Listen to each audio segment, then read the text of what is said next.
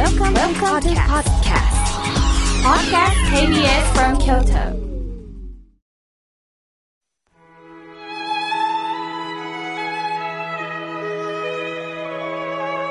改めまして僧侶の河村明慶です今日の法話のテーマは花見の心についてお話をしたいと思いますまあ今日は KBS ホールにおきましてワイド FM 開局前に大イベントが開催されていますその名もワイドなスペシャル KBS 京都ラジオの人気番組パーソナリティの皆さんが続々と登場しておりますが、えー、河村明慶の心が笑顔になるラジオも参加させていただいております。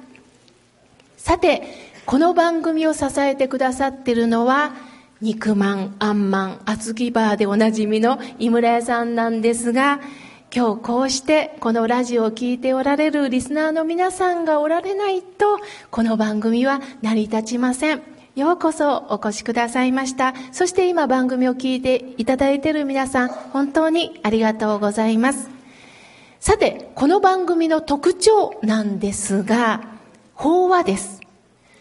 フリートークでなければ、漫談でもありません。まあ、僧侶が仏様のお話をさせていただくということです。例えば、歌手の方であれば、音楽が専門ですから、音楽にちなんだお話をいたします。漫才師さんであれば、お笑いがテーマですから、笑いをどっとね、取ることができるんですが、私はタレントさんでも漫才師でもありません。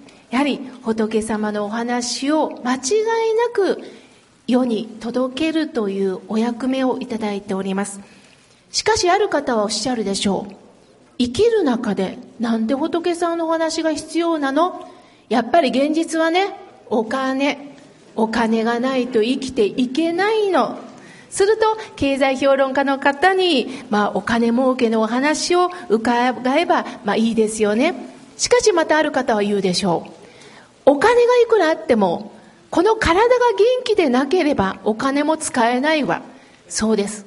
健康で長生きできることが本当の人間の幸せなんだ。すると、まあ、お医者さんのお話、栄養士さん、まあ、運動家の方にね、様々な健康になる秘訣を聞けばいいんですよね。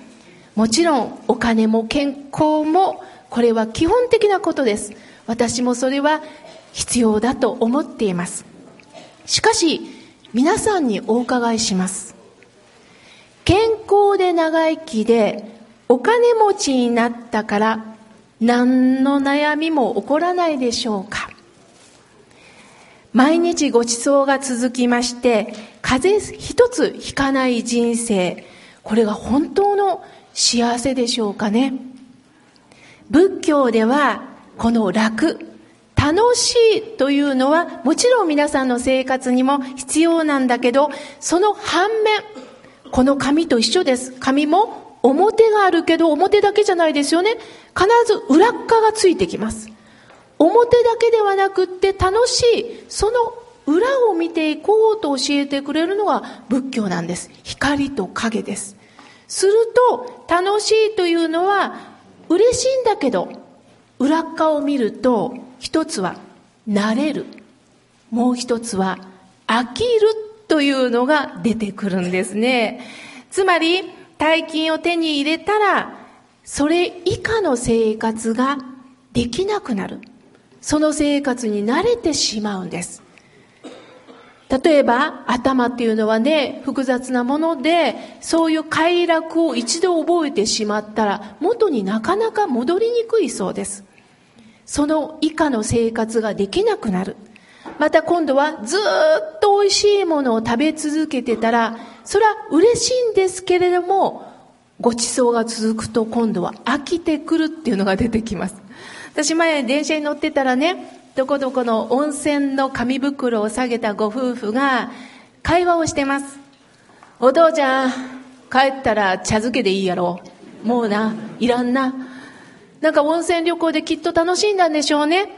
すると何泊が泊まると、揚げ膳、末膳、美味しい懐石料理、もしかしたらしゃぶしゃぶ、もしかしたらいろんな美味しいお刺身のね、本当にあの、料理が振る舞われたんでしょうね。だけどそれが毎日続くと人間勝手なもので飽きてくるんです。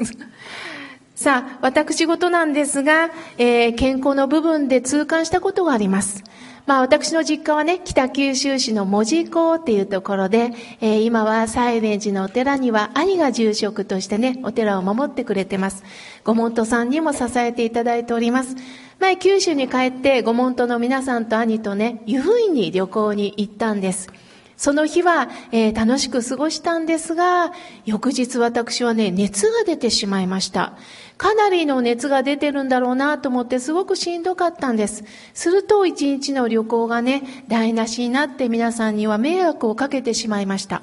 もしかしたらインフルエンザだったらなということで、月曜日に、えー、主治医のとこに行って、先生、頭が痛いんですって言ったら先生は、妙慶さん、二日酔いでしょ？ってもう頭から決めつけておられます。いや先生、その二日酔いとはちょっと違う感じなんですよね。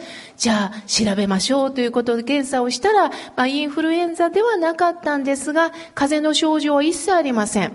どうもストレスが旅行に行ったことでどーっともうね、あの、発散、今まで溜まってたストレスが出たんでしょうね。だから人間の体っていうのは素直にいろいろと症状を出してくれるんですよ。これも妙慶さんの今の現実ですよ。また年齢もね、なんつってね、一言言われました。すると、初めてね、病気をすることによって健康のありがたみは感じるんですが、仏さんはそこで教えてくれます。人生の中で何が大切なんですか？それはお金だけでもない、健康だけでもない、流れゆくものに執着するのではありませんよ。何のために私は生きているのか、それを探すために私たちはこうして生を受け、そして今、年を重ねているということです。つまり、健康、病気、お金だけに振り回されない人生を送りましょうと教えてくれます。さて、今はだんだんと桜が咲いてきましたよね。皆さんもこの後お花見楽しまれるんではないでしょうか。なぜ私たちはこれほどまでにこの桜の花に心惹かれるんでしょうかね。一つは春の訪れを感じるということがあります。待ちに待った一年に一回のこの春ですよね。そしてもう一つは、儚さを感じるということです。これ、墓がないの儚いじゃないんですよ。儚い、人弁に夢と書きます。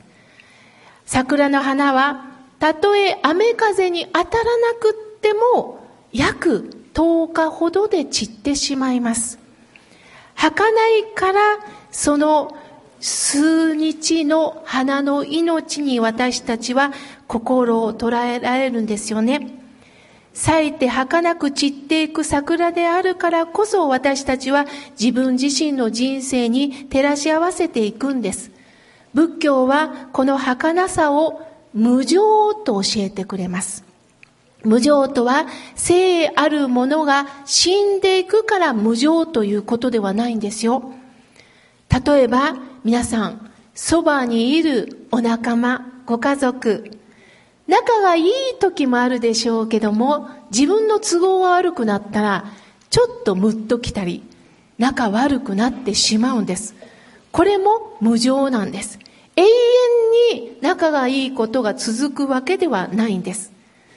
車を持ってることはとっても便利です。携帯電話もそうですよね。世の中どんどん便利になってきます。でも、楽で便利なんですが、その便利なものによって困ることもあるんです。車があって便利だけども、その車のために困ることもあるんです。人間関係、状況、物質、その時の条件で移り変わっていく、それが無常なんです。突き詰めると、あらゆるものは移り変わるということです。花も自分の移り変わる命を生きてる。だからこそ、移り変わらないものに出会いたい。これが私たちの本心なんですね。大切なのは、その移り変わるものに上手に乗っていき、欲望のまま流されないということなんです。その中で正しい教えに出会うのが仏法に出会うということです。本当の花見っていうのはね、松尾芭蕉さんの言葉からいただきます。よく見れば、なずな花咲く垣根かな。よく見れば、なずな花咲く垣根かな。よく見ればって松尾芭蕉さんはおっしゃってます。それは、よく見るということを私たち花見の中でしてるだろうかということが問われます。私たちはついね、桜の花を見ると、おお、南部咲きやな満開はいつやろうかというふうに分析をします。またこの花は好きだけどこの花あんまり好きじゃないなと分別の心で見てしまうことがあります。松尾芭蕉さんはそういう分別の心、分析を超えてどうか一つの花の世界に入っていきましょう。花と一体化しましょうと教えてくれます。よく見れば何にもない荒れた垣根にナズナの花が一輪咲いてるな不思議な命をこうして出会うことができたなということです。10日だけの桜を楽しむだけではなくって、その10日までに咲かせてくれた残りのこの日数の桜の時期、春が過ぎて5月から冬までのこの時期、その支えてくれた季節もしっかり見ていきましょう。そういうことで私たちの人生も今一瞬花を咲かすことだけではなくってよく考えてみたら私を支えてくれた人がたくさんいるなというところにもっと振り返っていきましょう私は今朝は起きてそしてえお勤めをしまして、そして掃除をしまして、そして朝食をいただきました。今ね、結構ハマってるのが、井村屋さんの煮小豆です。お味噌汁の中に入れたり、えー、今日はお湯葉をいただいたんですが、湯葉の上にちょっとパラパラと振りかけてね、そして体に栄養をいただいております。そして、その後、どうしたら皆さんに生きる中で大切なお話ができるかなということで、お経本を開きました。お経本には仏教のお言葉がたくさんたくさん載っております。お釈迦様が時代をかけて歴代の僧侶が私たちに伝えてくださいました。そのお言葉が仏法の種です。その種をまく。すると皆さんの心にスーッと入ってきて、その種から芽が出て人生の花が咲いていくということです。ですから、これからもこのラジオを通じて仏法の種を任せていただきます。どうか皆さんの心の花が咲いていきますように念じて、これからも心を込めてお話ししたいと思います。